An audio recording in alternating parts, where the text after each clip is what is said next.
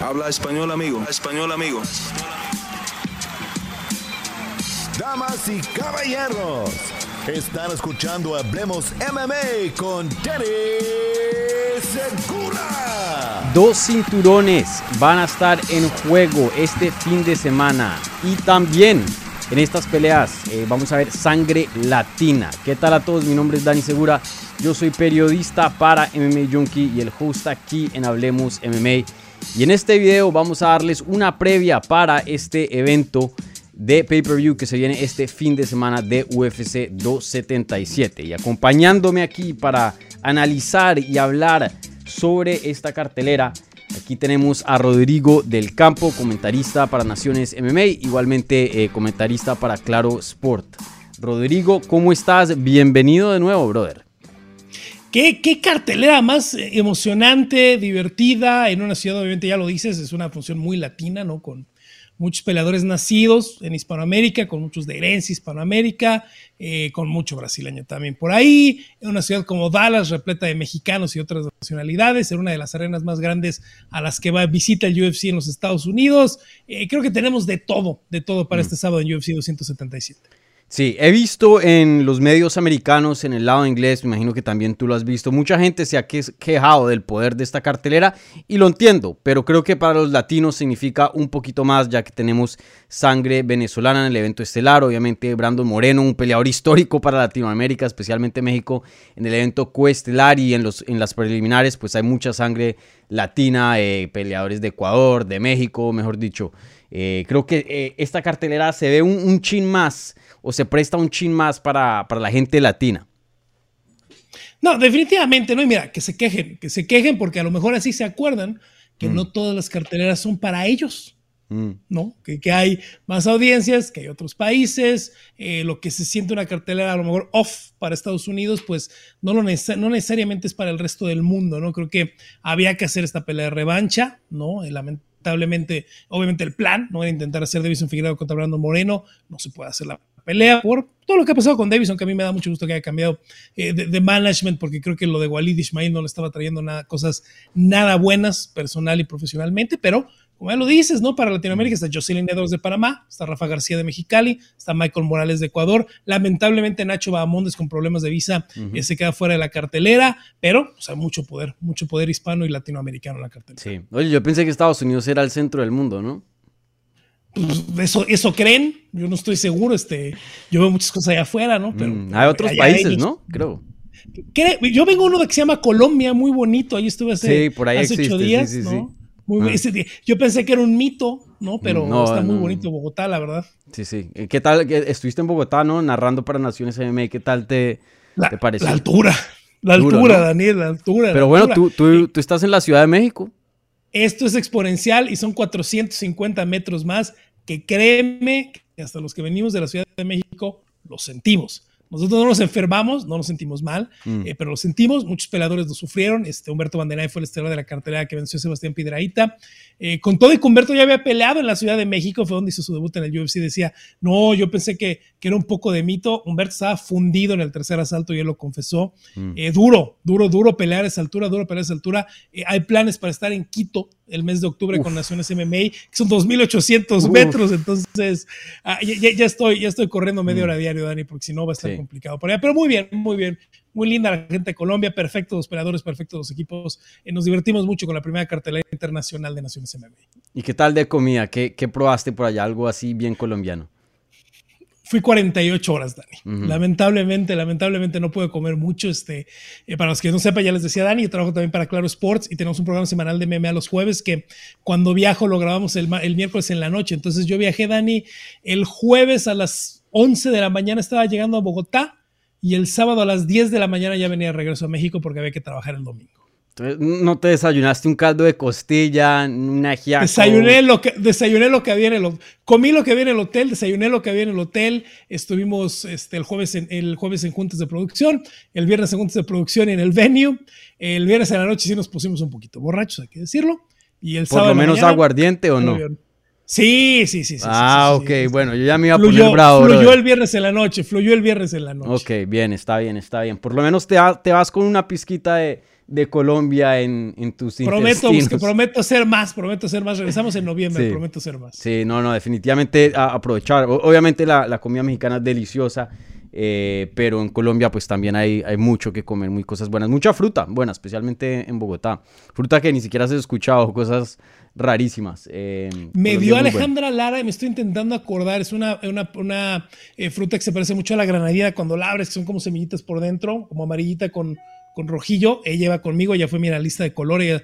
por el momento está quedando en la Ciudad de México, entonces volamos de ida y de regreso juntos.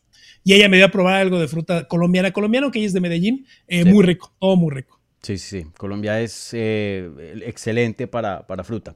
Pero bueno, no, venimos aquí a hablar de Colombia, ni de fruta, ni de trabajos. Estamos hablando aquí de UFC 277. Entonces, empecemos y empezamos siempre de arriba a abajo con lo más grande a lo más chico. Y obviamente tenemos que hablar de esta pelea de campeonato en el lado de las mujeres en las 135 libras. Una revancha inmediata entre Juliana Peña, la campeona que defiende su título contra eh, Amanda Nunes, que, quien fue eh, la peleadora con quien le quitó el título en diciembre del año pasado en UFC 269. Probablemente una eh, de las sorpresas más grandes de este deporte, ahí cerquita a lo que habíamos visto hace años atrás con George St. Pierre y Matt Serra. Fue más o menos de ese calibre, la verdad que muy pocas personas se lo esperaban. Todo el mundo quedó boquiabierto. Y bueno, se va a hacer esta revancha. Ya estamos a, días eh, del combate. Eh, primero que todo, eh, tu nivel de entusiasmo. La primera pelea se veía más o menos como otra defensa más para Amanda Nunes. Incluso la gente que medio defendía un poco a Juliana Peña, creo que yo fui uno de los pocos, todavía le daban el chance y la probabilidad más grande, obviamente, a Amanda. Pero algunos decíamos, ojo con Juliana, de pronto pueda que, que le dé un nuevo look, le dé un poquito de problemas, pero sí debería ganar con facilidad. Esta vez, em, ¿cómo te sientes al combate? Obviamente ya por lo que vimos creo que se cierra el gap un poco, pero ¿ves a Amanda Nunes como la favorita entrando nuevamente a esta pelea? Mira, todas las apuestas la ven, ¿no? Yo creo que muy exagerado, ¿no? Yo he visto de menos 220 para Amanda, que me parece un poquito exagerado. Eh, entiendo, ¿no? Eh, el tema, entiendo que la casa la pongo como favorita, entiendo que la casa, eh, al momento que empieza a entrar dinero, pues empieza a elevar más el momio, se va hasta menos 200, yo no sé en cuánto va a cerrar, pero se me un poquito exagerado, ¿no? Entiendo ver a Amanda como favorita, pero no por tanto. No, sí hay una situación importante en la pelea pasada que, veremos cómo le afecta ahora a Amanda, porque tenía, acuérdate que tenía dos años sin pelear en peso gallo, ¿no? Tenía dos años sin pelear en 135 libras, entonces, eh, eh, para todos los problemas de, que, tuvo Amanda esa noche, que creo que terminan compilados o juntos en un, este, en un desgaste y una ausencia de cardiovascular al final muy, muy fuerte, eh, que no creo que haya sido por falta de acondicionamiento, yo creo que es por realmente la presión que le puso Juliana. Juliana mm. hizo lo que no muchos peleadores han atrevido a hacerle a, Amanda Nunes, que es ponerle los puños enfrente, ¿no? Generalmente salen precavidas, esperando. Eh, quien más daño le ha hecho, quien más se acercaba a vencerla en ese momento, en ese eh, espacio, fue Valentina Shevchenko, que es justamente eso, ¿no? Una peleadora eh, precavida, por decirlo de una manera, pero porque es una peleadora de, de, contragolpe, no es una peleadora que espera, que a eso va, ¿no? Y Juliana creo que es la primera que salió eh, fue genial, pudo haber salido completamente al revés, ¿no? Ella salió a reventarle la, cabeza con jabs a Amanda, ¿no? Adelante, adelante, adelante, adelante, algo que, que Amanda, un, look que Amanda no había visto en mucho tiempo. ¿no? Tal vez eh, la pelea de Cyborg lo vio un poco, pero Cyborg fue de pronto tan violenta y tan salvaje y tan abierta en su guardia que, que por eso termina en 50 segundos la pelea, ¿no? Eh, veremos cómo le va. Yo es lo primero que quiero ver, Dani, es qué pasa mañana en la mañana viernes con el corte de peso. Es la primera vez en muchos años, en dos años, que mandan una pelea back to back, empezó Gallo, ¿no? Eh, sí, ya pasó un tiempecito, no debe de tener problema alguno, pero quiero de todas maneras verla en la báscula, pues ya estaba muy confiada ahí en 145 libras y creo que vamos a ver una Amanda un poquito más inteligente, ¿no? Al momento de que sienta la presión de Juliana, que debe salir un poquito eh, similar, retroceder, resetear, esperar, moverse y, no engancharse, ¿no? Porque creo que ese fue el problema más grande de Amanda.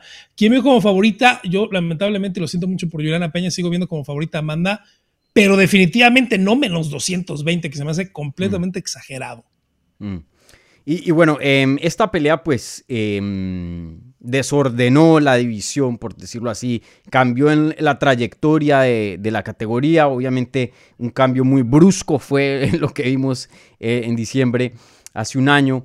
Y, bueno, em, encima de eso, pues ya más o menos se, hablaba de una trilogía con Valentina Shevchenko, ya más o menos se, se veían diferentes cosas pasando en la división. Llega Juliana Peña, arruina todos esos planes, los pone en hold, los pone en pausa.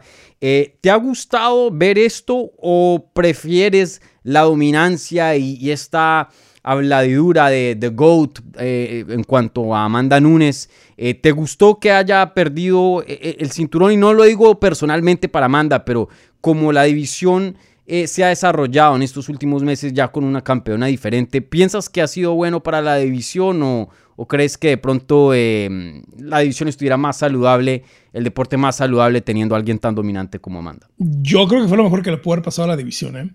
Eh, es, un tema complicado y, la misma Amanda lo abordaba en la semana, ¿no? Que decía, yo no sé por qué no me quieren en Brasil.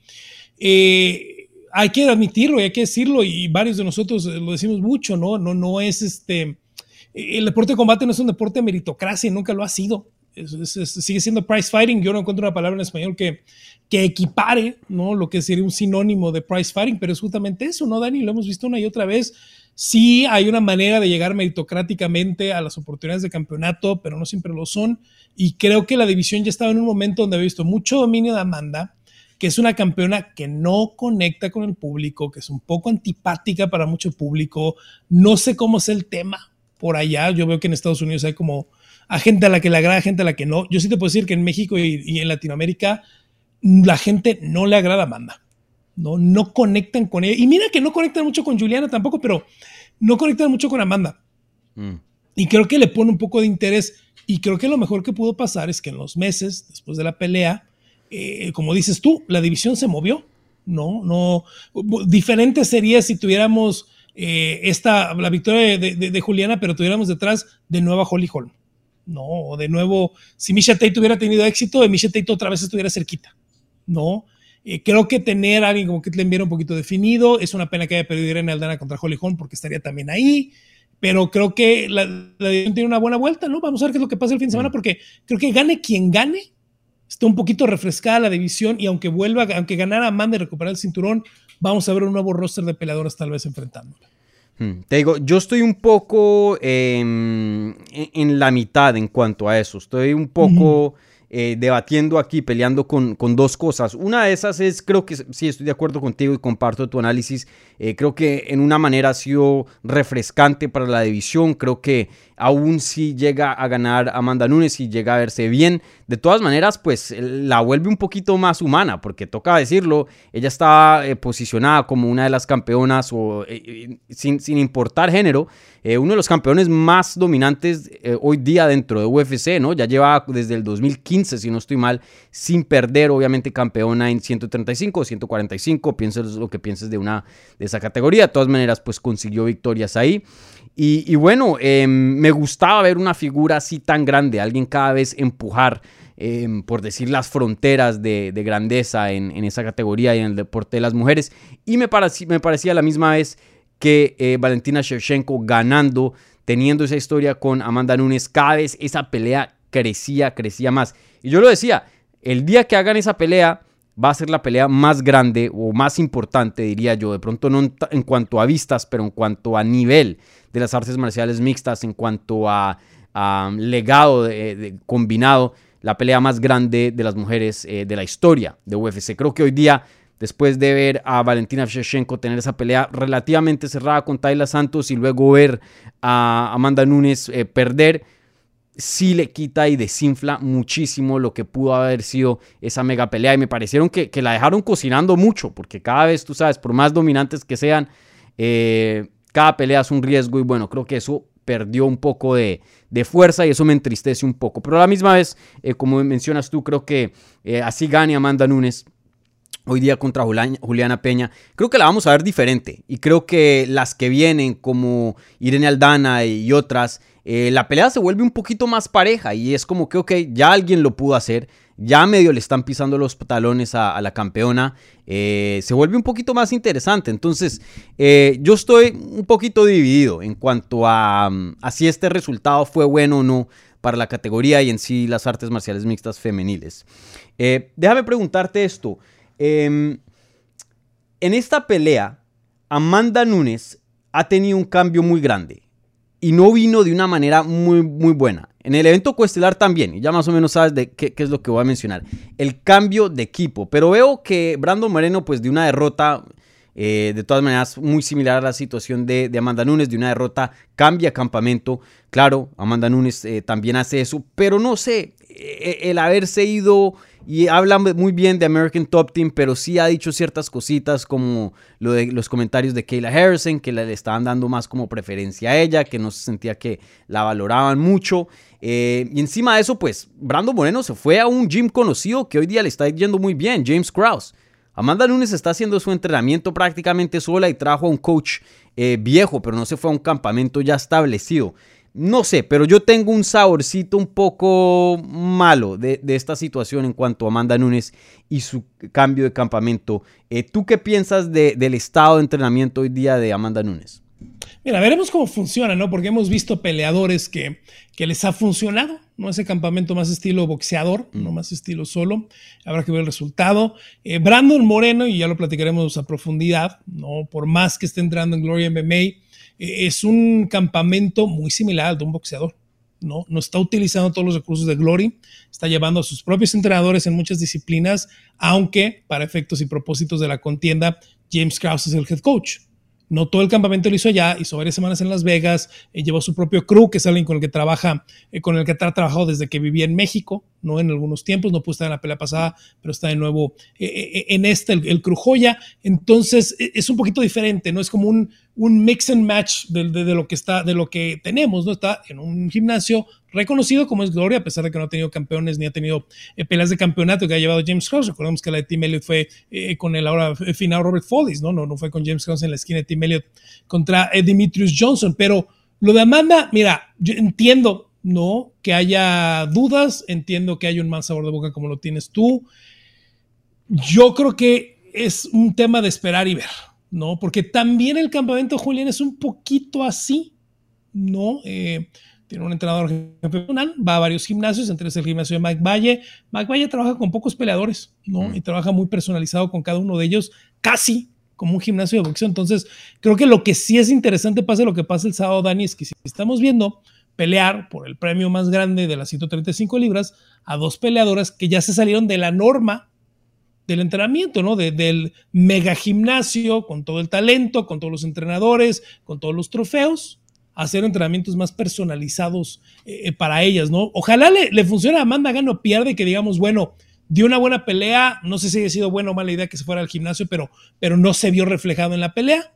Pero lo que sí es un hecho, ahí lo que decías, ¿no? La diferencia de lo de Brandon Moreno sí es clara. Brandon Moreno y Raúl Arbizo no han hablado mal de uno del otro. ¿no? Se dieron la mano. Si hablaron mal fue a espaldas de los demás y fue en privado, no fue en público. Y en el caso de Amanda, el tema que la Harrison duele mucho, ese, ese roce duele mucho y este... Y así pasa a veces, ¿no? Y los mm. cumplidos que le da Mike Brown y a todos los demás ahí en ATT, pues, pues ya se fueron. Sí.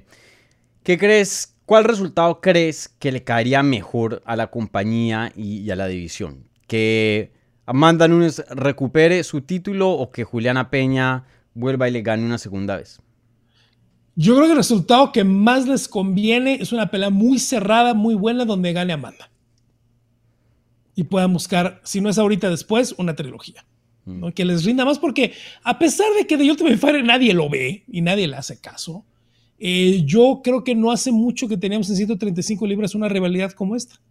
¿no? Que se siente a lo mejor un poco de un lado porque Julia, Juliana es la que empuja mucho y la que intenta hacer esto, pero así es la naturaleza Juliana y es eh, no, no, no, en un mal plan, como decimos en México, pero ella es como ríspida, como mm. rivalosa, no ve a su rival y, se enfoca y, empuja, empuja, empuja, empuja, ¿no?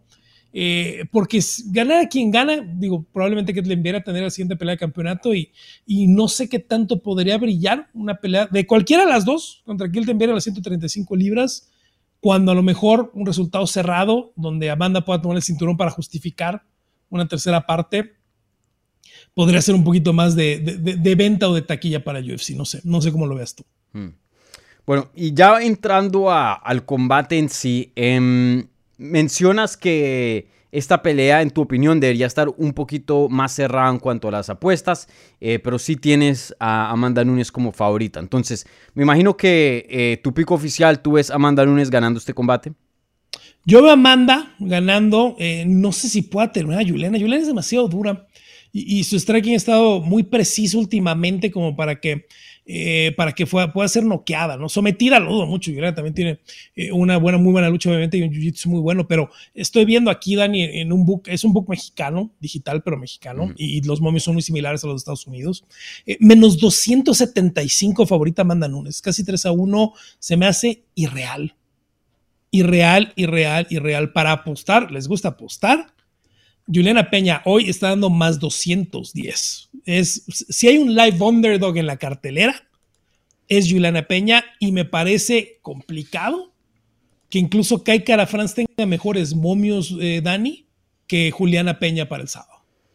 Hmm, déjame y veo, aquí estoy viendo a Bobada, em, que es muy popular. Sí, aquí tienen a Juliana como más 220, Amanda Nunes como menos 275. Es una locura. Sí tienen a Kai Cara France como más 175. Eh, y estoy de acuerdo, yo le doy más chance a Juliana Peña eh, que en vez de, de Kai Cara France. Eh, pero sabes, yo no sé si mi mente está en otro lugar, no sé si de pronto he visto algo que otra gente no ha visto. Pero yo tengo a, Juliana Peña en mis odds, en mi opinión, como la favorita entrando a este combate. Y te digo por qué. Yo tengo un presentimiento que por fin le encontraron la kriptonita a Amanda Nunes. Ese es mi presentimiento. Y de lo que yo he visto, em, Juliana Peña es una peleadora que, como mencionas tú, es durísima. Durísima, durísima, durísima. Tiene una quijada excelente. Creo que nunca la han terminado fuera de una sumisión, ¿cierto? Contra.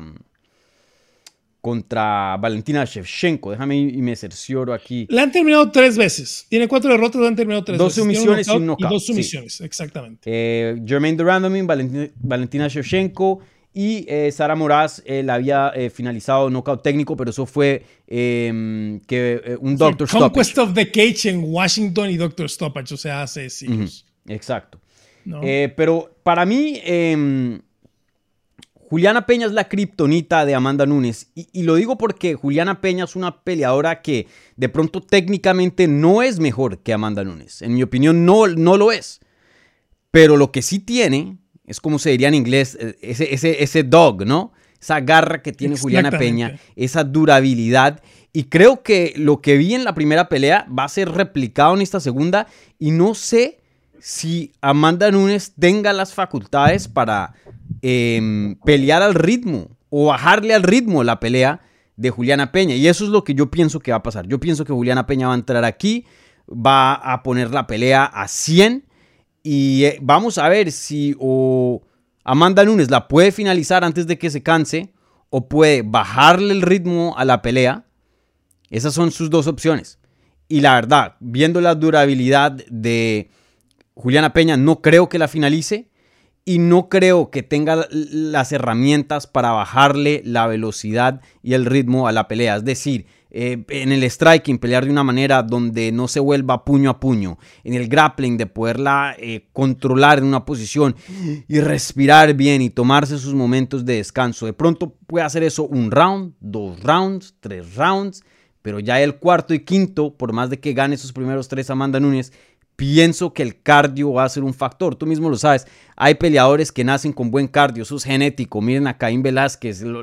Caín Velázquez em, tiene un cardio fenomenal. Hay otros que simplemente, eh, muy famoso también, eh, el Conor McGregor, por más de que entrene y, haga todos los entrenamientos de cardio, simplemente no es un peleador eh, que tiene un, tipo de, de, cuerpo y de facultades naturales para pelear a volumen a 25 minutos. Y creo que es el caso de, Amanda Nunes. Entonces, para mí, Amanda Nunes va a empezar ganando la pelea, así como empezó a ganar la primera. Técnicamente sí es mejor que Juliana Peña, pero creo que Juliana Peña no le va a importar. La va a poner a correr y en una carrera de larga distancia, Juliana Peña va a ganar la pelea. Eso es lo que yo pienso que va a pasar. No, en las últimas dos peleas que llegó a las tarjetas en cinco rounds Amanda Nunes, eh, Jermaine de Randami, que es la última en la que le hizo empezó Gallo, ¿no? Fue hace eh, dos años y medio, ¿no? En diciembre de 2019 contra Jermaine, que es una counter striker que no te presiona de esa manera, y contra Felicia Spencer, ¿no? Que fue una mm. pelea muy diferente de 145 libras. Entonces, eh, hace eh, un buen tiempo, ¿no? Que no llega a las tarjetas con alguien que te presiona, ¿no? Tal vez Valentina Shevchenko ahí en ese cierre en UFC 215, eso fue 2017, ¿no? Entonces, muchas cosas pasan en cinco años físicamente, Dani. Y, mm. y, lo que decías de que ya le agarraron la medida, como en cualquier deporte, ¿no? Y, y en Estados Unidos está mucho el refrán de watch the tape. Eh, cuando eres campeona tanto tiempo, cuando estás en el reflector tanto tiempo, cuando tienes peleas importantes tanto tiempo, eh, las últimas peleas que estuvo llegando a vías largas Amanda Nunes, simplemente hay más tape, hay más cinta de Amanda Nunes, hay más que analizar, hay más que revisar, mucho más que lo que uno puede revisar de Juliana, Peña. Entonces, con un eh, buen ojo de peleador y de entrenadores, hay tanto material de Amanda Nunes que, hay por dónde encontrar alguna habilidad y, lo hicieron en la pelea pasada. Sí. Eh, Sí, vamos a ver una pelea muy interesante. Vuelvo y lo digo, yo pienso que Juliana Peña va a ganar.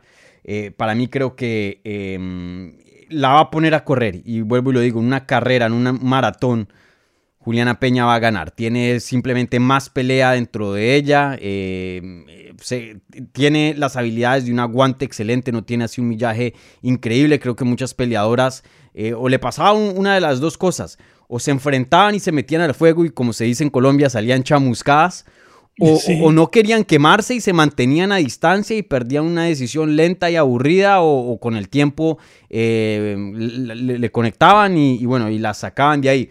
Juliana Peña no está e, e, en, ninguna de esas posiciones. No te va a jugar la distancia y va a correr del fuego. Más bien se va a meter el fuego, pero ya estando en el fuego no creo que se vaya a quemar. Así como vimos cuando empezaron a puño por puño. Eh, sí, le dieron durísimo de hecho, los golpes más duros se lo dieron a Juliana Peña, pero en algún punto terminó agotada a Amanda Nunes. Y esa sumisión, toca decirlo, ni siquiera fue sumisión. Se rindió Amanda Nunes. Sí, estaba, estaba, tronada, como decimos en México. No tenía más gasolina y dijo hasta aquí. Mm. Entonces, muy, pero muy, muy interesante. Eh, supongamos que pierda Amanda Nunes. Sigue siendo The GOAT, ¿no? La mejor de todos los tiempos, la más grande de todos los tiempos. Para mí sí, creo que lo platicamos la vez pasada cuando analizamos UFC 276, ¿no? No tienes que tener un récord perfecto mm. eh, para ser el mejor de, los, de todos los tiempos, ¿no? Para mí Anderson Silva sigue siendo el mejor mediano de todos los tiempos y la racha con la que terminó su carrera pues es fatal, ¿no? No pasa absolutamente nada y, y si a lo mejor, sabes, lo que el deporte es el final de la carrera de Amanda Nunes, no va a cambiar nada, ¿no? Si pierde esta pelea, si pierde la que sigue y dice me voy, este, ya no quiero pelear más, no, para mí todavía no cambia nada hasta que alguien llegue mm. y, y tome ese trono. Sí. Em, ¿Estás de acuerdo o no? Quien tiene más que perder y más que ganar a la misma vez aquí es Amanda Nunes. Definitivamente, definitivamente. Mm. Creo que es mucha presión también, ¿no? Es que eso, e, e, eso es lo que a lo mejor mucha gente no ve, ¿no? Eh, en la pelea pasada no tiene nada que perder Juliana Peña. Si pierde, pierde. No pasa mm. absolutamente nada. Y con lo cortita de, que, era la división Juliana Peña, el único que tenía que hacer era dar buena pelea. ¿no? Y, dando una buena pelea ganas una o dos, estás en 135 libras, que es una división eh, un poco pobre, ¿no? Eh, en número de peleadoras ya, ¿no? El enfoque y la cantidad de peleadoras ha ido a 115 y 125. No digo pobre de talento, pobre en cantidad de peleadoras. Eh, de pronto ganas uno o dos y con eso tienes para regresar, ¿no? Mm. Entonces, eh, solo necesitas verte muy bien. Y, en el caso de Amanda Nunes, pues los últimos años y las últimas nueve peleas que ganó seguidas de campeonato era salir a ganar, ¿no? Y, es lo que atletas como George St. Pierre decían, ¿no? Lo peor es la presión lo peor de tener el cinturón y estar en esta posición es la presión, porque eh, tú sí sientes la presión de tener que ganar absolutamente el 100% de tus peleas para demostrar lo importante que eres, ¿no? Cuando ya estás en esa posición de, eh, a ver, cuatro peleas de campeonato seguidas ganadas, cinco peleas de campeonato seguidas ganadas, en nueve que llegó Amanda Nunes, pues la presión ha de ser terrible. Mm. Entonces, em, tu pico oficial, ¿cuál va a ser? Amanda Nunes por decisión apretadísima, ganando los primeros tres, sobreviviendo el 4 y el 5. Yo me voy con Juliana Peña. Va a, no sé si va a ser su misión o knockout técnico, pero va a finalizar, lo veo en el cuarto round, digo yo. Vamos a ver, a veremos. Cuarto, quinto round. Oye, un paréntesis antes aquí a, pasar al evento coestelar. Em, ¿qué, se, ¿Qué se puede hacer o qué se va a hacer con la división de las 145 libras de las mujeres? pues desaparecerla 100%. Mantén el cinturón hasta que. Yo creo que es mantener el cinturón hasta que Amanda Nunes salga de la promoción por retiro o por como sea, Eh, yo creo que no defenderlo, se lo dejas ahí heredado, no lo tiene que defenderlo. A lo mejor si pierde esta, pues que lo defienda una vez y le pones un rival, a, eh, no a modo, pero le consigues a una rival que, de, que esté en 145, ¿no? Este, Irene Aldana que, que está bien de pelea en 145 también. De pronto hay una ruta por ahí para una pelea, pero yo creo que es una división que en el momento en el que Amanda Nunes se retire o salga de la promoción de cualquier manera, que debe de ser un retiro. Yo veo muy complicado que a estas alturas eh, de la relación que tiene el UFC con Amanda Nunes ella salga por algún otro problema. Eh, en ese momento deshaces la, deshaces la mm. división con las comillas más grandes del mundo. Porque la división. No existe una división. Esto, mira, está bien, yo no estoy en desacuerdo con lo que hicieron. Mm. Le hicieron para, para traer a Cyborg, fue, fue una tontería hacer esas peleas de 140 libras. Lo trajeron para Cyborg, lo hicieron para ella. Eh, Amanda lo ganó, se la mantuvieron a Amanda en cuando se vayan ellas, se acabó. ¿Qué va a pasar en PFL cuando se vaya Kayla Harrison? 155 libras, se acabó. Porque mm. tampoco hay una división. No. No, entonces eh, yo creo que se, están esperando a que termine la etapa de Amanda en el UFC para decir, ok, 145 no existe, reset. Y si llegaran a pensar a meter una división por el tema de número de peleas por la cantidad de más de 40 eventos que están haciendo al año, pensarían a lo mejor en meter átomo, porque saben que hay 20, 25 mujeres que puedes tener en peso átomo que te vayan a dar varias peleas durante el año y no creo que se vuelvan a meter en el problema de ir arriba de 135 libras. Sí. Eh, si llega a ganar Amanda Nunes, em, ¿qué crees que pasa con la edición? ¿La continúan hasta que se retire ella? Y si llega a perder, ¿crees, o sea, qué, pasa? ¿Crees que el resultado de aquí tenga alguna influencia en el futuro de esa categoría? No, yo creo que la categoría se mantiene hasta que Amanda se vaya de la promoción. Mm, o sea, todo depende de si Amanda se mantiene activa o no. Es que es tener una campeona. No, mm. digo, a lo mejor eh, eh, el hardcore te va a saber que, que, es una campeona, entre comillas, ¿no? Pero eh, es tener a Amanda Nunes como campeona. Porque al final, si pierde contra Juliana Peña, en seis meses la puedes poner en 145 libras contra el nieto escojas como campeona, ya sea de co-main o hasta de main, ¿no?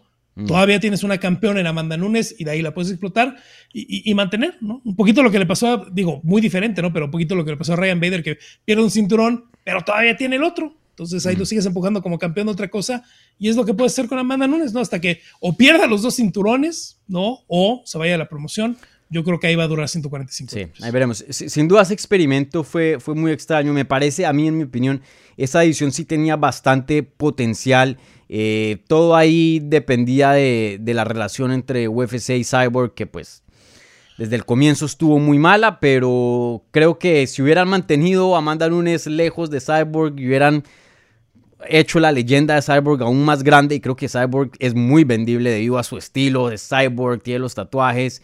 Em, no sé, creo que tenía mucho futuro esa división, pero bueno, mm, ahí UFC verá cómo, cómo hace las cosas, ¿no? Con la carga negativa que tenían desde antes de que firmara Cyborg en UFC, eh, era, era complicado que hubiera un éxito en esa relación. Sí, definitivamente. Bueno, eh, ahora vamos a pasar al evento coestelar, pero antes de eso les recuerdo a la gente que está viendo esto en vivo, por favor gente, denle un like a este video, igualmente si son nuevos, bienvenidos. Aquí Dani Segura y Rodrigo del Campo hablando de UFC 277, suscríbanse aquí al canal, ¿vale? Eh, bueno, eh, y bueno, les recuerdo, vamos a contestar preguntas a lo último para cerrar, entonces si tienen algunas preguntas, pónganlas ahí en el live chat de YouTube y se las contestaremos. Eh, les recuerdo, como siempre, las preguntas que vengan con una donación, con un apoyo al canal, esas preguntas reciben prioridad, pero no exclusividad, ¿vale? Bueno, ahora pasamos al evento coestelar de la cartelera, otra pelea de título, pero no indiscutido, una pelea interino, por el título interino en el peso mosca. Vamos a ver al ex campeón Brandon Moreno enfrentarse en una revancha contra Kai Cara France. Em, antes de entrar y hablar de este combate, eh, ¿te gustó haber tenido como este desvío de la trayectoria eh, al título? Por muchos meses pensamos que íbamos a ver, más o menos en esta época, una pelea de título del peso mosca, sí, claro, pero no con, no con Kai Cara France. Brandon Moreno, Deves en Figueredo, la cuarta para definir qué iba a pasar. Los dos tienen una victoria y comparten un empate. Pero eh, resulta que pues sale Davison diciendo que pues eh, está lastimado el dedo, está lesionado, no puede pelear. A mí me huele más como más tácticas de negociación de lo que yo he escuchado. Y, bueno, se, se, desvía un poco eh, esa rivalidad que pues em, no la rivalidad más grande de UFC, pero sin duda yo creo que estaba cogiendo bastante peso. Sin duda una de las rivalidades más grandes que hemos visto en esa categoría. Y bueno, hoy nos encontramos con dos peleadores que se tienen mucho respeto, poco trash talk. Brando Moreno, Kai Cara France. Em, ¿te, gustó ese break, ese break, ese descanso de Moreno Figueredo o prefieres haber visto esa pelea? Mira, por ahí se lo decía eh, Davison Figueredo a ESPN sin saber que Brandon ya me lo había dicho a mí un día antes. Los dos están hartos del otro, en el mejor y peor sentido de la palabra. Eh, ya no se quieren ver las caras, ya no quieren estar juntos, ya no quieren estar en conferencias de prensa, eh, ya no quieren pelear ahorita entre ellos. Se intentó hacer la pelea en México en junio, terminó siendo la fecha de Singapur porque Davison dijo, no, no puedo, no puedo. No sé si haya habido también una, eh, una torre en la negociación, porque como estaba Henry se muy cerca de, de Figueredo, inteligentemente le dice, si te quieren llevar a pelear a la Ciudad de México, bueno, pide más dinero porque tienes que ir seis semanas a estar en la Ciudad de México para poder dar una pelea, algo que ya experimentó eh, Henry Sejudo aquí en la Ciudad de México, ¿no? Eh, no se hace la pelea, eh, incluso esa trilogía, recuerda Dani, que le hicimos porque Askarov no podía pelear contra Brandon, porque Pantoya en ese momento no podía pelear contra Brandon, no había rival para la primera defensa de Brandon que no fuera Davison Figueredo, ¿no? Entonces, creo que el haber apresurado tanto la, trilogía, a pesar de que fue una muy buena pelea y una pelea muy cerrada y, una pelea donde sí se justificó una cuarta pelea, creo que eh, para los dos está bien este break, ¿no? Mm mentalmente, emocionalmente. Eh, creo que Davison Figueredo está lidiando con bastantes cosas personales eh, en el lado profesional, ¿no? Esas relaciones tan largas con Walid Ismail, eh, la relación que está haciendo con Erika Albarracín y con Henry Sejudo. a mí me parece, ¿no? Y, es gente que me, de, los periodistas brasileños que me cuenta, Dani, que ese Davison que han visto, que vieron en entrevistas y en Instagram, no es Davison, ¿no? Que realmente nunca ha sido así, que lo llevaron a ese lado y, bueno, los faltas y las fallas, de las fallas, entre comillas, de transmisión de Walid Ismail eh, para crear cosas que no existen, las hemos visto durante años, ¿no? Entonces, eh, no sé cómo le va a ir con Vayner Group, con Raja Faber como manager, pero creo que él también está un break de su representación, así como Brandon Moreno hizo un break de su, de su campamento, de su equipo de Entram eh, Gym ahí en Tijuana, ¿no? Creo que para los dos, ¿no? Veremos qué es lo que pasa el sábado. Si gana Brandon Moreno, creo que va a haber un renacimiento por tener una pelea entre ellos, no solo como rivalidad, sino deportivamente. También habrá que ver qué es lo que hace Alexander Pantoche contra eh, eh, Alex Pérez, pero definitivamente creo que a todos, incluyéndolos a ellos, el break les ayuda fenomenalmente. Ya no se toleran, Tani. Mm. Sí, a, mí me, gustó em, este resultado. Em, por varias razones. Eh, como dices, creo que sí estábamos un poquito saturados de, los juegos, del trash talk entre estos dos. Y bueno, toca decirlo así, eh, eh, el trash talk y el estilo de, del equipo de Davison Figueredo no es que sea el mejor también, ¿no? Es un poco cringe. y bueno, a veces un, tipo de trash talk, a veces sí, sí uno lo disfruta, a veces ciertos insultos o lo que sea, si son creativos o de pronto eh, hay cosas que son tan genuinas como la rivalidad de John Jones y Daniel Cormier, que por más fea que se ponga uno no puede dejar de mirar. Esta sí era como, como esforzada un poco, ¿no? Eh, entonces por eso me, gusta, me encanta el respeto que se tiene Brandon Moreno y Kai Cara France. Y, por el lado de Kai Cara France me gusta porque Kai Cara France eh, ha hecho bastante trabajo en la división. Eh, se ha fajado con los más duros. Eh, se hizo una pelea con Askar Askarov, que era como el boogeyman de la división. En ese momento consigue una victoria excelente. Y en mi opinión, él, igual a Brandon, los dos se merecían una pelea de título contra el campeón. Y creo que si se lo hubieras dado a Brandon, pues hubieran jodido a, a Kai Cara France. Y viceversa, si se lo hubieran dado a Kai Cara France, pues hubiera, eh, hubiera sido injusto para Brandon Moreno también. Entonces, esto que no sea el resultado por, el indiscutido, por el cinturón de verdad, pero creo que satisface, eh, satisface a, todos, ¿no? Un poco. Entonces por eso me gusta eh, eh, esta pelea aquí. Y, oye, em, también en cuanto para Brandon Moreno me parece una buena alternativa, pues porque eh, en Figueredo no es que sea un jovencito y, más o menos me gusta compararlo, no es al extremo de eso, pero me gusta más o menos compararlo a la de Triple G contra Canelo, que veremos ahora en septiembre 17, de hecho mi cumpleaños. Em, donde Canelo pues ganó, empató, perdón, empató, ganó y, medio lo dejó ahí esperando. Y pues el Triple G con el que peleó en ese entonces, hoy día no es el mismo. Eh, no estoy diciendo que haya pasado tanto tiempo, pero Brandon va en su vida. Debes en Figueredo ya con 34 años, si no estoy mal. Según yo eh, sí. Ya, te confirmo. 34 en diciembre, ahorita cumple 35. Entonces, mientras más se alargue esa pelea, creo que más le favorece a Brandon Moreno también. Y el que se está bajando es Davidson, ¿no? Tampoco es una situación donde eh, Brandon sea el que esté alargando las cosas. Veremos qué es lo que pasa el fin de mm. semana y creo que también para Brandon eh, es mejor y no es por hacer mi, no es por minimizar a Kai, ¿no? Y yo no lo minimizo y creo que el mismo Brandon, a pesar de decir yo estoy seguro que voy a ganar, no lo hace menos como oponente. Ya ha visto lo que ha mejorado, porque realmente lo que ha mejorado en la última racha que hay cara France a lo que fue la primera pelea con Brandon Moreno es bastante. Eh, creo que le sirve a Brandon Moreno probar, Dani, la nueva esquina, probar entrenamiento contra Kai Cara France a Davison Figueredo. Porque al mm. final, aunque llegara a perder Brandon, que yo creo que va a ganar el sábado, la trilogía, la, la tetralogía sigue viva. ¿no? Si gana dos Brandon más, si Davison sigue ahí como campeón, o si pierde Davison de pronto el cinturón, de todas maneras se puede hacer una cuarta pelea entre ambos, eso sigue vivo, ¿no?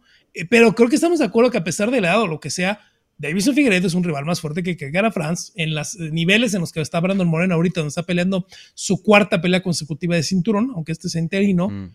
Creo que está mejor tener este trial run, ¿no? De, la esquina nueva y del entrenamiento nuevo contra que Gara France a que contra Davison Figueredo. Claro. Y, y, bueno, ya hablando de la pelea en sí, ¿cómo es esta pelea desarrollándose? Mira, yo honestamente, yo, a pesar de que ha mejorado mucho Kai, de que ha mejorado mucho su lucha, eh, a mí me impresionó mucho lo que hizo en la pelea contra Askar Askarov, que eh, a lo mejor la gente no, no, lo ubica todavía mucho, que no lo tiene muy presente, pero es uno de los mejores grapplers eh, y jiu que hemos visto en la historia las 125 libras, sin lugar a dudas. ver todo lo que ha mejorado, ¿no? Cae en la manera que es ofensivo en la lucha, en su reactividad, en la manera de ganar posiciones, en la manera de tener paciencia en esos intercambios cuerpo a cuerpo y en el clinch.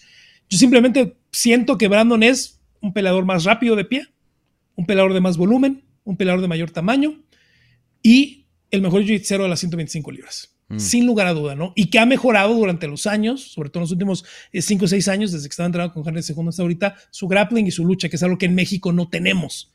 ¿no? A pesar de que él creció en la frontera, es algo que en México no tenemos, que lo ha mejorado mucho durante los últimos años, le faltaba mucha lucha a Brandon, la ha mejorado mucho. Eh, simplemente siento que es, es muy rápido, que tiene mucho volumen y que es un mejor grapper, ya sea en lucha o en jiu-jitsu brasileño, eh, que Kai Cara France, que es un súper oponente, es un súper peleador, eh, pero yo sí creo que la racha se la acaba el sábado. Sí, estoy de acuerdo contigo y, vuelvo y lo digo, me sorprende de ver cómo están las apuestas hoy día, me sorprende de que eh, Juliana Peña tenga menos posibilidades, o por lo menos en las apuestas, que Kai Cara France. me parece que Brandon Moreno no voy a decir que ganó tranquilamente la primera vez porque sí tuvo una pelea dura, pero no fue una pelea que, o sea, que la haya pasado pero raspando, no, creo que fue bien claro quién fue el ganador de, esa pelea y viendo quién ha evolucionado más desde ese entonces, pues vimos a Brandon Moreno volverse campeón. No, Kai Cara France pues ha subido a un nivel donde se ha vuelto contendiente al título, pero también ha tenido en, eh, ese transcurso una derrota contra Brandon Royval. Eh, me parece que lo veo más confiado hablando con Brandon Moreno, lo, tuvimos por aquí en el canal y había mencionado que lo que la diferencia más grande que ve de Kai Cara France es la confianza. Y creo que hoy día sí se cree más hoy día eh, en sus habilidades. Obviamente ha mejorado técnicamente, pero creo que entra con más convicción, eh, entra a matar, entra con una intensidad que antes no veíamos. Y, Brandon Moreno pues ha mejorado muchísimo, creo que en cuanto al grappling pues sigue siendo, teniendo una ventaja muy grande sobre Kai Cara France y en el striking pues creo que es mucho más técnico y como mencionas tiene mucho más volumen. Y desafortunadamente para Kai Cara France que tiene una derecha pero fenomenal y uno de los golpes probablemente debajo de Davison Figueredo eh, más duros de la división desafortunadamente para él se topa con probablemente la mejor quijada de la categoría eh, Brando Moreno. Entonces, eh, una pelea dura para Kai Cara France. La verdad, veo difícil, muy, muy difícil. Y vuelvo y lo digo, me sorprenden eh, los odds, las posibilidades aquí en las apuestas que le dan a Kai Cara France. Y Brandon, un peleador que aprendió, Dani, a ser un peleador de volumen. Y él, mismo te lo dice: Yo no noqueo. Yo no mm. tengo tanto poder en las manos. Este, no soy Davison Figueredo, ni mucho menos Y esa necesidad lo llevó a ser un peleador de volumen, ¿no? Y un peleador que te presiona y un peleador que sobre todo te va a ganar en la posición, que va a salir de la línea central, que te va a evadir, que sabe hacer muy bien sus parries, que sabe hacer muy bien sus movimientos de cabeza, que sabe entrar, que sabe salir, ¿no? Y fue por necesidad. ¿Por qué tiene la quijada que tiene? Bueno, porque le han pegado en las peleas importantes y se acabó, porque en realidad en las otras peleas no le han pegado tanto, ¿no? Davison le pegó mucho mm. y, a mí me da mucho gusto ver a Brandon que todavía, y te lo dice, no toma mucho en cuenta el lado mental, ¿no? Y, creo que viene de que él es así, ¿no? Él cuando debuta en UFC le gana a Luis Molka, dice, a ver, aquí pertenezco, soy peleador de UFC, ¿no? Después de haber perdido eh, en el top contra Alexander Pantoja. Y luego, después de la primera pelea con Davison Figueredo, no que él no pensara que no podía ganar, porque él tenía eh, muy pensado que podía ganar la Davison y que Davison no era el monstruo que todos pintaban y, que parte por lo que muchos caían tan doblados contra Davison era que entraban eh, un poco vencidos, ¿no? Un poco mm. diciendo, híjole, en el momento que me pegue se va a acabar, ¿no? Dice, no, que me pegue, vamos a ver qué pasa. Y termina la primera pelea, Brandon, lo primero que dices, es, ok, puedo ser campeón, sí. puedo ganar, no, no es el monstruo que, que todos pintan, ¿no? Mm. Y él lo ve hoy con Kai, ¿no? Él ve que Kai se sube a la jaula diciendo, el que tengo enfrente no es el monstruo que me pintan y puedo ganar, y Brandon lo tiene muy presente, no tiene muy presente el lado mental de Kai France. Sí, no, sin duda, estoy 100% de acuerdo. Para mí, esta es una de las peleas más fáciles para mí para escoger. Eh, Brandon Moreno, veo una decisión dominante. Eh, pienso que hay un chance de que pronto hasta lo termine en el cuarto, quinto round. Sumisión en el cuarto para Brandon. Este, que no se les olvide, él tiene el mejor body lock de las 125 libras y uno de los mejores de todo el UFC. En el momento que te tome Brandon Moreno la espalda, la única manera en la que te lo vas a quitar es que se acabe el round o que te someta. Eh, y yo creo que a velocidad, yo creo que a presión va a hacer que Kai tenga que ir a clinch, va a tener que eh, forzar eh, grappling y yo creo que lo va a someter Brandon. oye, déjame y te pregunto esto otra cosa que hablé con Brandon eh, en la entrevista, y obviamente tenemos que esperar a, ver este resultado. Eh, tenemos a, Brandon como favorito, pero cualquier cosa puede pasar. Estas son las artes marciales mixtas. Eh, pero algo que, que, Brandon me mencionaba a futuro es que él está empeñado y quiere traer un evento de pago por evento a México, encabezarlo, traer una pelea de título. Y también estuve entrevistando a Jair Rodríguez esta semana, y, o la semana pasada, perdón y me había comentado que el sueño de él es pelear junto con Brandon dos peleas de campeonato en México. Y, bueno, eh, ahí saqué un artículo sobre eso en, MMA Junkie en inglés, lo pueden chequear. Eh, ¿qué, qué, tan grande ves tú que eres mexicano, vives en México? Cuéntame, em, ¿qué tan grande es Brandon Moreno hoy día en México? ¿Y, ¿Y, tiene el poder para llenar un estadio? ¿Tiene el poder para hacer un show así bien, bien grande? ¿Una cartelera bien, bien grande? Mira, no hay un estadio donde se pueda hacer estadio, estadio, porque no hay ningún estadio techado 100% en México. Eh, hay un foro, hay un lugar donde se puede hacer, que es el Arena Ciudad de México, mm. este, que es donde han hecho todos los eventos del UFC en la Ciudad de México. Es una arena muy grande, es una arena de más de 20 mil personas, es donde peleó eh, Fabricio Verdún contra Mark Hunt y Cain Velázquez contra eh, Fabricio Verdún. Y esas fueron las únicas dos donde se vendió todo el boletaje, las 20 mil butacas para el resto de los Fight Nights que hubo aquí, incluyendo el de Brandon Bueno con Sergio Pettis, no, ni siquiera salieron a la venta los 20 mil boletos, salieron 10 mil, algunos se llenaron, algunos no. Brandon Moreno debería de ser mucho más grande en México. No lo es. Eh, yo personalmente, no, yo veo dos partes culpables, tres partes culpables. La televisora local, eh, que por mucho tiempo ha sido complicado por un tema de venta, como saben, Disney compró muchas partes de Fox en todo el mundo. Eh, en México no procedió esa venta para Fox Sports. El gobierno mexicano dijo, es un monopolio, no se pueden vender. Y Fox Sports estuvo con dueños, pero en venta más de tres años. Eh, en una manera en la que no promocionaban, no vendían y, no hacían campañas hasta principios de este año donde ya hubo un dueño nuevo para Fox Sports. Veremos si ellos ayudan al empuje porque cuando fue Cain Velázquez en las primeras peleas, Televisa ayudaba mucho con esa promoción. La otra es, ya no hay una agencia de relaciones públicas del UFC en México y ya no hay un departamento comercial del UFC en México. Entonces, el empuje que tenía el UFC en esa primera etapa en México ya no existe. Incluso cuando fue la pelea de Jay Rodríguez contra Jeremy Stevens, que les fue muy bien, que se agotó el boletaje que, sacaron a la venta, la promoción se hizo todo con vallas de la arena que tienen dentro de la ciudad. ¿no? El UFC no pudo empujar mucho, hizo un tour de medios que la verdad no tuvo, eh, no tuvo mucho éxito. Y la otra, el management de Brandon Moreno. Porque debería de ser mucho más grande Brandon Moreno, que ha venido desde que fue todo este tema de, de peleas de campeonato con Davison Figueroa, ha venido una vez a hacer promoción en México. Y entiendo que está el tema de pandemia, pero ha venido una vez a hacer promoción a México, hizo algunos car washes, hizo algunas entrevistas, se acabó. Cero patrocinios con marcas de México, cero aproximamientos con marcas de México. Jair Rodríguez tiene más patrocinios y más imagen a lo mejor en México que lo que fue un campeón del UFC mexicano, ¿no? Ahora, dicho eso, si mañana salen a la venta boletos para una función con Jair Rodríguez y con Brandon Moreno con cinturones de campeonato, se acaba un día el boletaje. Te lo firmo. Y puede ser una posibilidad, ¿eh? porque estamos pensando que Rodríguez Emmett es una posibilidad para un interinato y que si gana Brandon Moreno, no sabemos qué va a pasar con Davison, pero a lo mejor podría haber una segunda pelea de interinato. Entonces imagínate que se pudiera hacer un Rodríguez uh, Emmett, Moreno, Pantoja ya no importan las otras 10 peleas, ¿eh?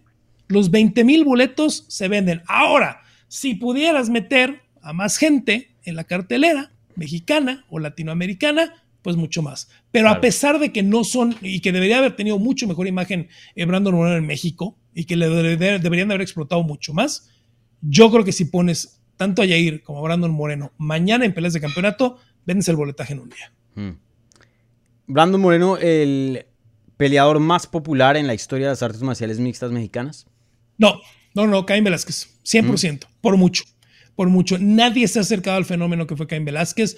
Muy empujado, Dani, por el tema de que están en Televisa. Los que nos conozcan, Televisa es una televisora abierta mexicana, eh, que era la televisora antigua de, de, la dictadura mexicana, ¿no? La más grande, la que más pantallas llega, la que más promoción hace. Por mucho tiempo Televisa en televisión abierta ha pasado los eventos numerados del UFC o en su propia versión de ESPN que se llama TDN, eh, coincidiendo con el alza de Caín Velázquez hasta la pelea de Brock Lesnar y en adelante. ¿No? Y esa promoción se fueron un año a Fox Sports, regresaron a Televisa con The Ultimate Fighter y eso es lo que lo empujó en UFC 180. Eh, son muy populares Jair y Brandon, me atrevo a decir que Jair es más popular en México hoy que Brandon Moreno. Eh, a mí me tocó este, filmar a Caín Velázquez en 2013, Dani, cinco días en la Ciudad de México. No caminábamos una cuadra sin pedir un autógrafo, no caminábamos una cuadra sin pedir una foto y se tuvieron que cancelar dos firmas de autógrafos por la cantidad de gente, los empujones y la casi bitulmanía que había Caínmanía en México, se tuvieron que cancelar y se tuvo que llevar a Caín Velázquez corriendo por puertas traseras por la cantidad de afición. Así mm. que no, nadie se ha acercado a lo que ha sido Caín Velázquez en México. Sí, no, definitivamente Caín Velázquez y bueno, fue campeón por bastante tiempo y, encima hasta antes de ser campeón ya era una locura, ¿eh? Yo creo que pesado, Caín antes de, también. antes de la pelea de Brock yo creo que era más grande de lo que hoy son Jair y, Brandon. Y mm. Jair, mucha, mucha de la parte grande que tiene, aparte de sus peleas espectaculares, obviamente, es de The Ultimate Fighter. ¿no? Yo me acuerdo mucho en UFC 180 cuando Jair se le a pelear, 20 eh, mil personas aplaudiéndole y gritándole cuando no había debutado ni siquiera en UFC, ¿no? Mm. En México, la primera edición latinoamericana, salió en vivo en Televisa, en televisión abierta, con 4, 5, 6 millones de audiencia eh, cada episodio, y por eso es que gente como Yair, como Teco, como Diablito Pérez se hicieron tan famosos en México tan rápido. Mm. Sí, bueno, vamos a ver qué pasa, pero a mí me encantaría volver a, ver eh, un evento en México. La última vez que estuve en México, bueno, para evento de UFC fue en el 2019. Eh, Jair Stevens, ¿no? Eh, no sé si te acuerdas. Sí, septiembre de 2019, mm. septiembre de 2019, con, con los vasos al final, después del piquete de ojos. Sí, sí, sí, sí. Y las monedas también, ¿no? ¿Qué, qué más tiraron? ese, mira, importante evento porque fue el regreso de Brandon Moreno en UFC. ¿No? Fue cuando le gana cuando empata con Askar Askarov, que el UFC piensa que gana, y cuando viene, pues todo ese levante para llegar hasta una pelea de campeonato. Sí. Em, donde Alexa Grasso, en mi opinión, le gana a Carla Esparza, la campeona actual hoy día de las 115 libras. Y te voy a decir una cosa, más lamentable que todo lo que sucedió aventando los vasos y todo al octágono, es que alguien del público le vació una cerveza completa en la cabeza a mm. Carla Esparza cuando salía del pasillo, fue sacado a patadas de la, de la arena porque no quería dejarse eh, salir y resultó que la persona trabajaba para un UFC, para un UFC gym, Dani. Mm. Era un entrenador de un UFC gym e iba acompañado de un ex peleador del UFC. Entonces ya te diré después de quién es, porque mm, terrible, eso sí fue dramático y terrible. Sí. Sí, me acuerdo muy bien eh, em, cuando Carla llegó empapada y hablando de, qué tan decepcionada estaba de, eso. Eh, pero bueno, Eh, ya pasando la página, bueno, aquí ya terminamos de hablar de las dos peleas principales, obviamente las dos peleas de título que encabezan esta cartelera. Em, no sé si quieras hablar de alguna pelea en específico, ya están en las preguntas, pero creo que fuera de esas dos peleas em, no hay combates así muy muy grandes en la categoría. Pues la de Pantoya Alex Pérez pueda que afine el siguiente retador al título, si es que eh, Davison Figueiredo no está listo para defender su cinturón, pero no creo. Eh, y creo que la de Anthony Smith, eh, Magomed Ankalaev, especialmente si gana Magomed, ahí puede salir de pronto también el siguiente retador. Pero fuera de esas dos peleas, em, en cuanto a importancia para las divisiones, no, no hay mucho. No, mira, importancia para la región, ¿no? Mm. Este, El tema de, Michael Morales va a ser muy, importante. Eh, lamentablemente ya no es la pelea que iba a ser, va a ser con un, debutante Adam Fugit que viene a pelear en LFA. Eh, después de la manera que Michael Morales le ganó Trevin Giles, le debería de ganar muy fácil a Adam Fujit el fin de semana. Mm. Eh, se está volviendo un hombre muy conocido en Ecuador, eh, en Latinoamérica. Le entrenan en Entram Gym, el ex gimnasio de, Brandon Moreno y en Tijuana. Es un súper peleador, es un monstruo.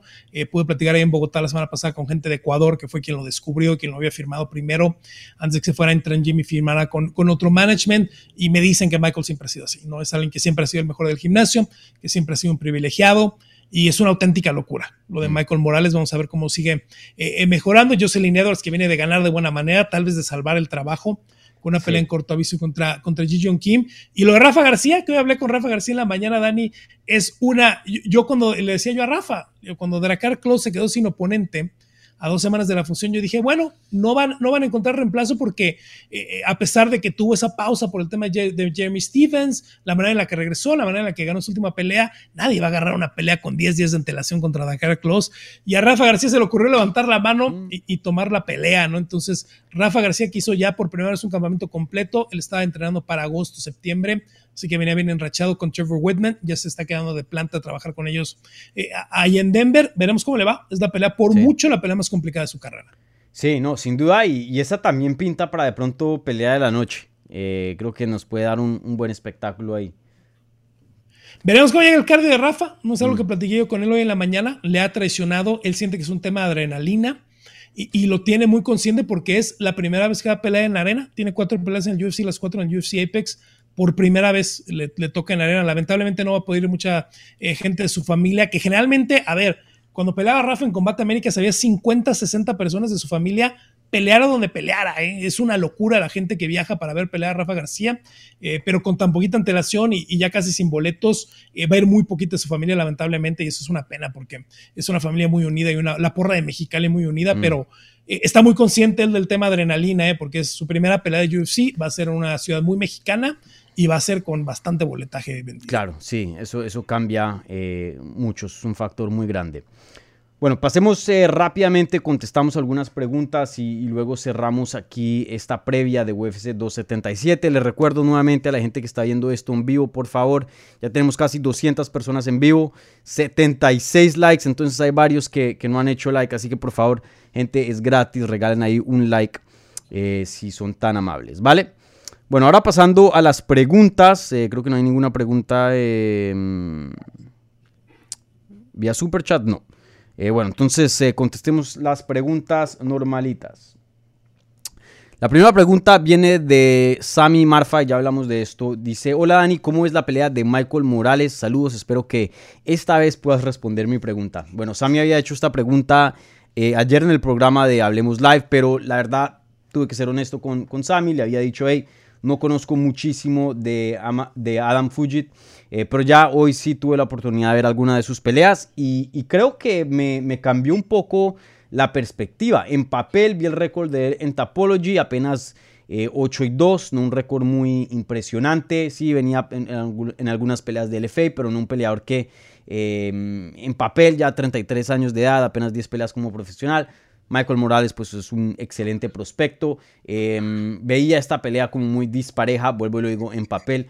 Pero después, después de ver las peleas de Adam, eh, es un peleador bueno, un peleador que para apenas tener 10 peleas pelea muy bien, pelea como si tuviera 20 peleas, alguien con mucha experiencia, sabe un poquito de todo, tiene un golpe fuerte.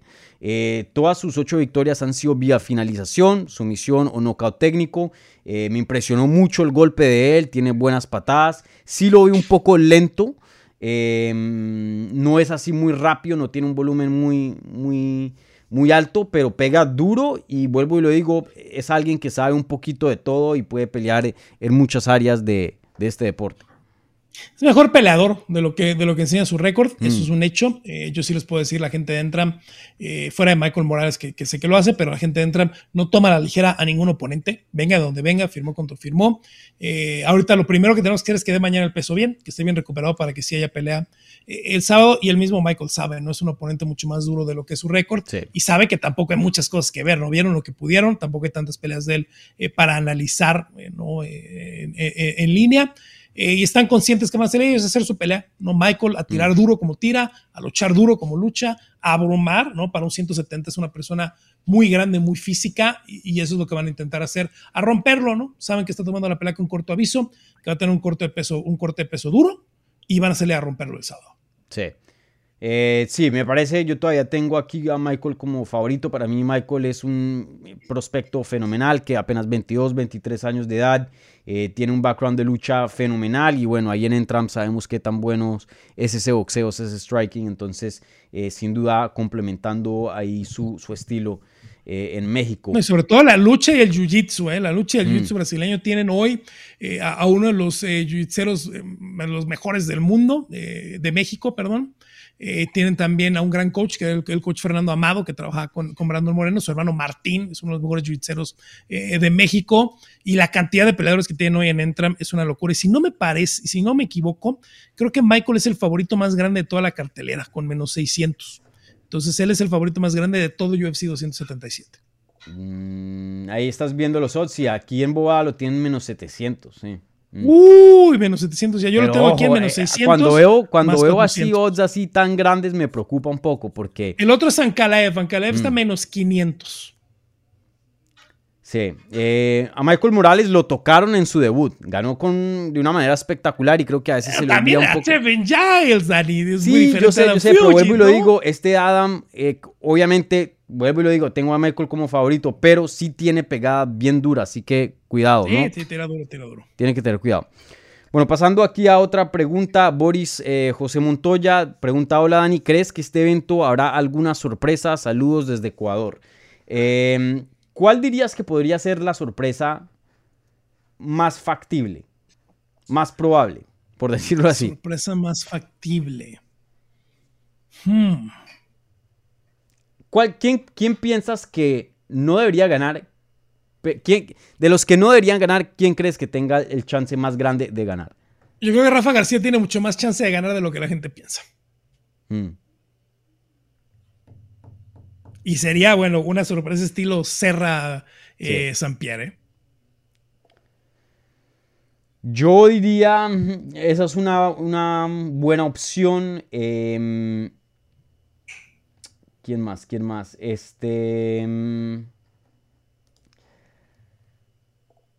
de pronto Alex Pérez contra Pantoya, ¿cuáles son ahí? Ah, que te iba a decir, Alex, Alex, Pérez tiene más chance de ganar de lo, que el momio muestra. ¿eh? El momio tiene eh, a Alex Pérez como el underdog en más 150, a Pantoya como menos 188 de favorito no creo que sea tan favorito Pantoya, a pesar de que yo creo que gana Pantoya. ¿eh? Oye, y Pérez no ha peleado en un buen de tiempo. La última vez que peleó fue cuando lo sometieron en el primer round rapidísimo contra Deves en Figueredo eh, en noviembre del 2020.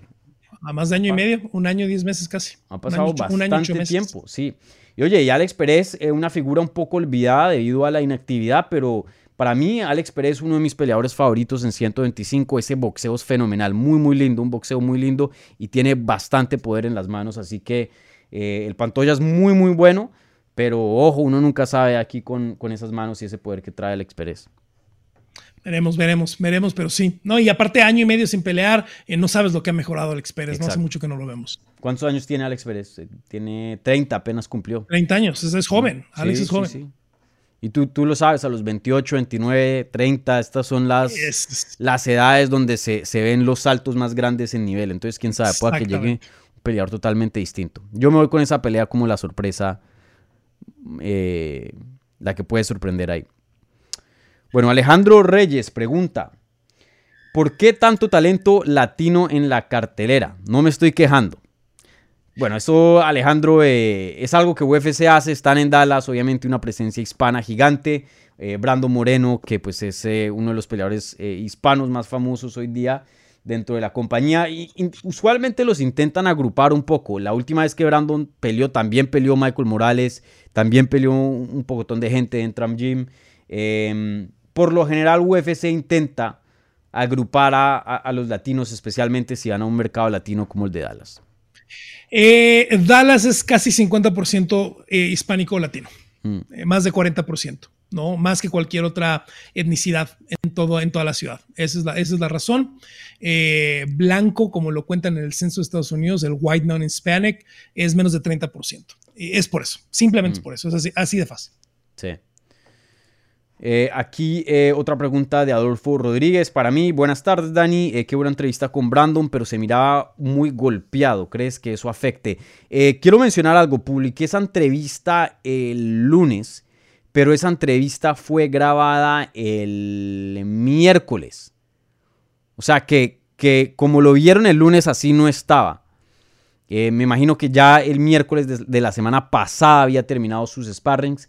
Entonces, em, de pronto, no, se preocupen tanto. Eso es lo que quiero decir. Yo hablé el martes con él, todavía lo traía. ¿Mm? Todavía lo traía un poquito el martes que platicé con él antier eh, para el programa que tuvimos el día de hoy.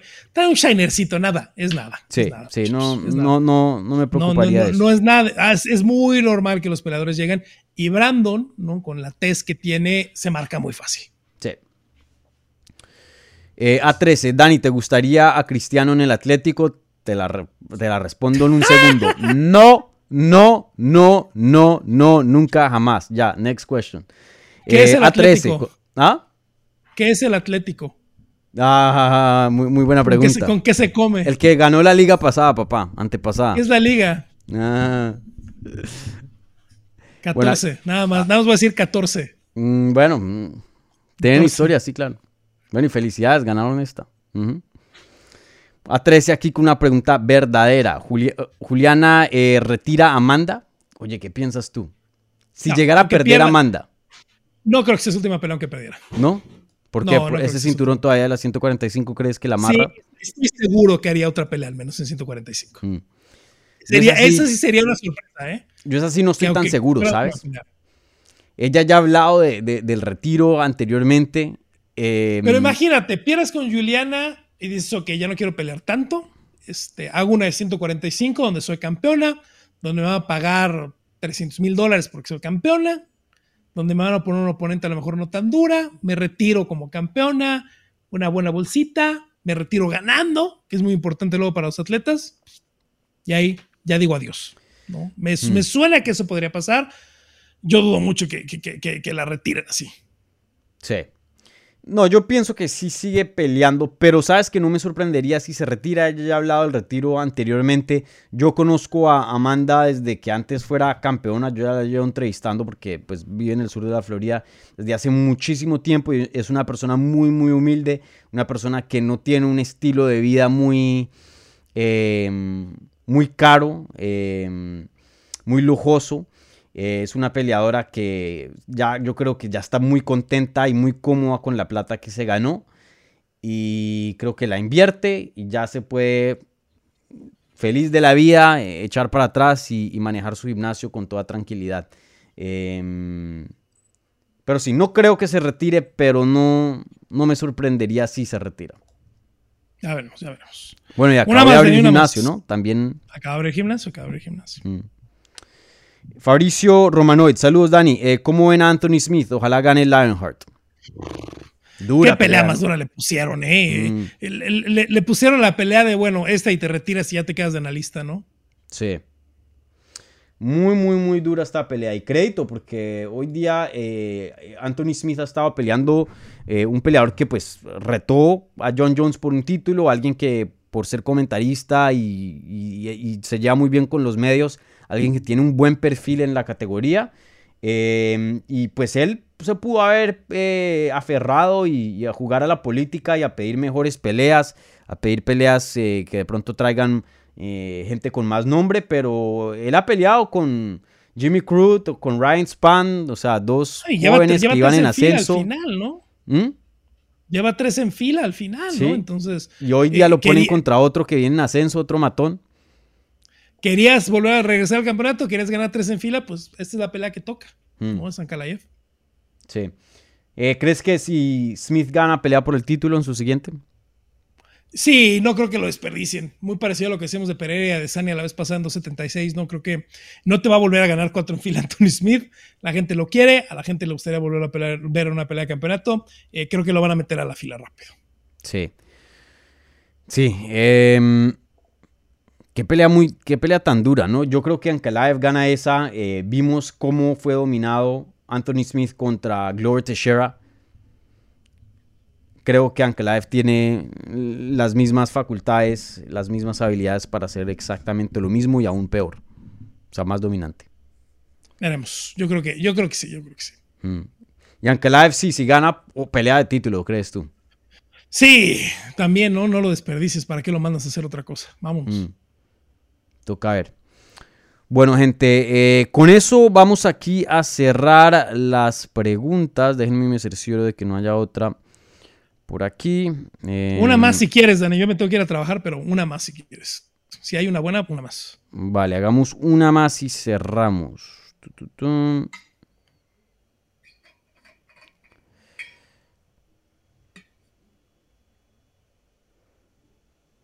Bueno, aquí eh, Tattoo Emo Forever. Este tenía cuenta de Tumblr seguro, pero seguro. Tenía hasta doble cuenta de Tumblr. Tenía em, MySpace. Sí, sí, sí. Eh, nos las pone difícil. Si pierde Brandon, ¿qué le sigue para él?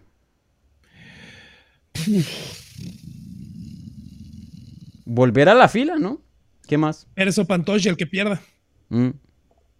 Creo que Brandon tiene, tiene, la ventaja que es joven, eh, que tiene 28 años de edad. creo, que, aún si ¿Perdón? Creo que cumple 28, exacto. Mm.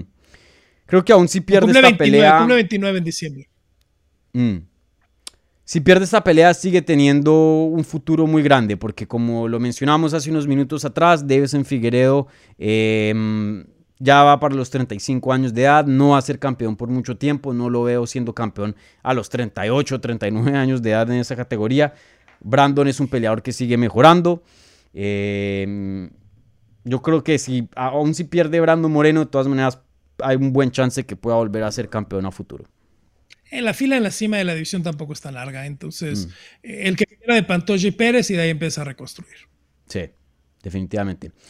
Vale, Rodrigo, no te robo más de tu tiempo. Muchísimas gracias eh, por acompañarme en esta previa de UFC 277. Les recuerdo a la gente, por favor, denle un like a este video si están viendo esto en vivo, si están viendo la repetición. Igualmente, denle like también y si son nuevos, bienvenidos suscríbanse al canal para más contenido sobre las artes marciales mixtas en español. Como siempre, eh, me pueden seguir a mí en todas las redes sociales en arroba Dani Segura TV y eso es D-A-N-N-Y Segura TV, ¿vale? Igualmente pueden seguir Hablemos MMA en arroba Hablemos MMA a través de Twitter, Instagram y Facebook.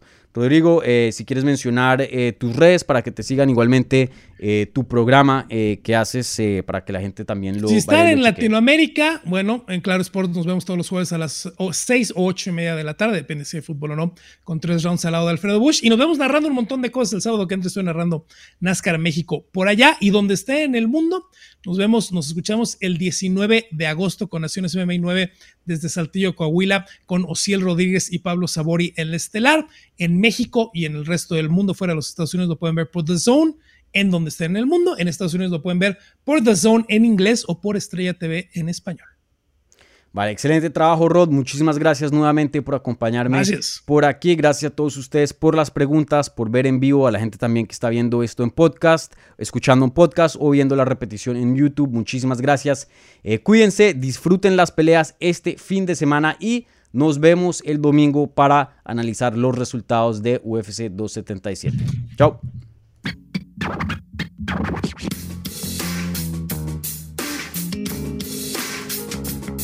Gracias por escuchar Hablemos MMA.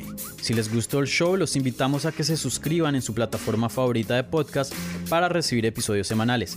También déjanos tu review o cualquier comentario. Pueden seguir Hablemos MMA en Twitter, Instagram y Facebook en arroba Hablemos MMA. Y me pueden seguir a mí en arroba Dani Segura TV. Hablamos la próxima semana.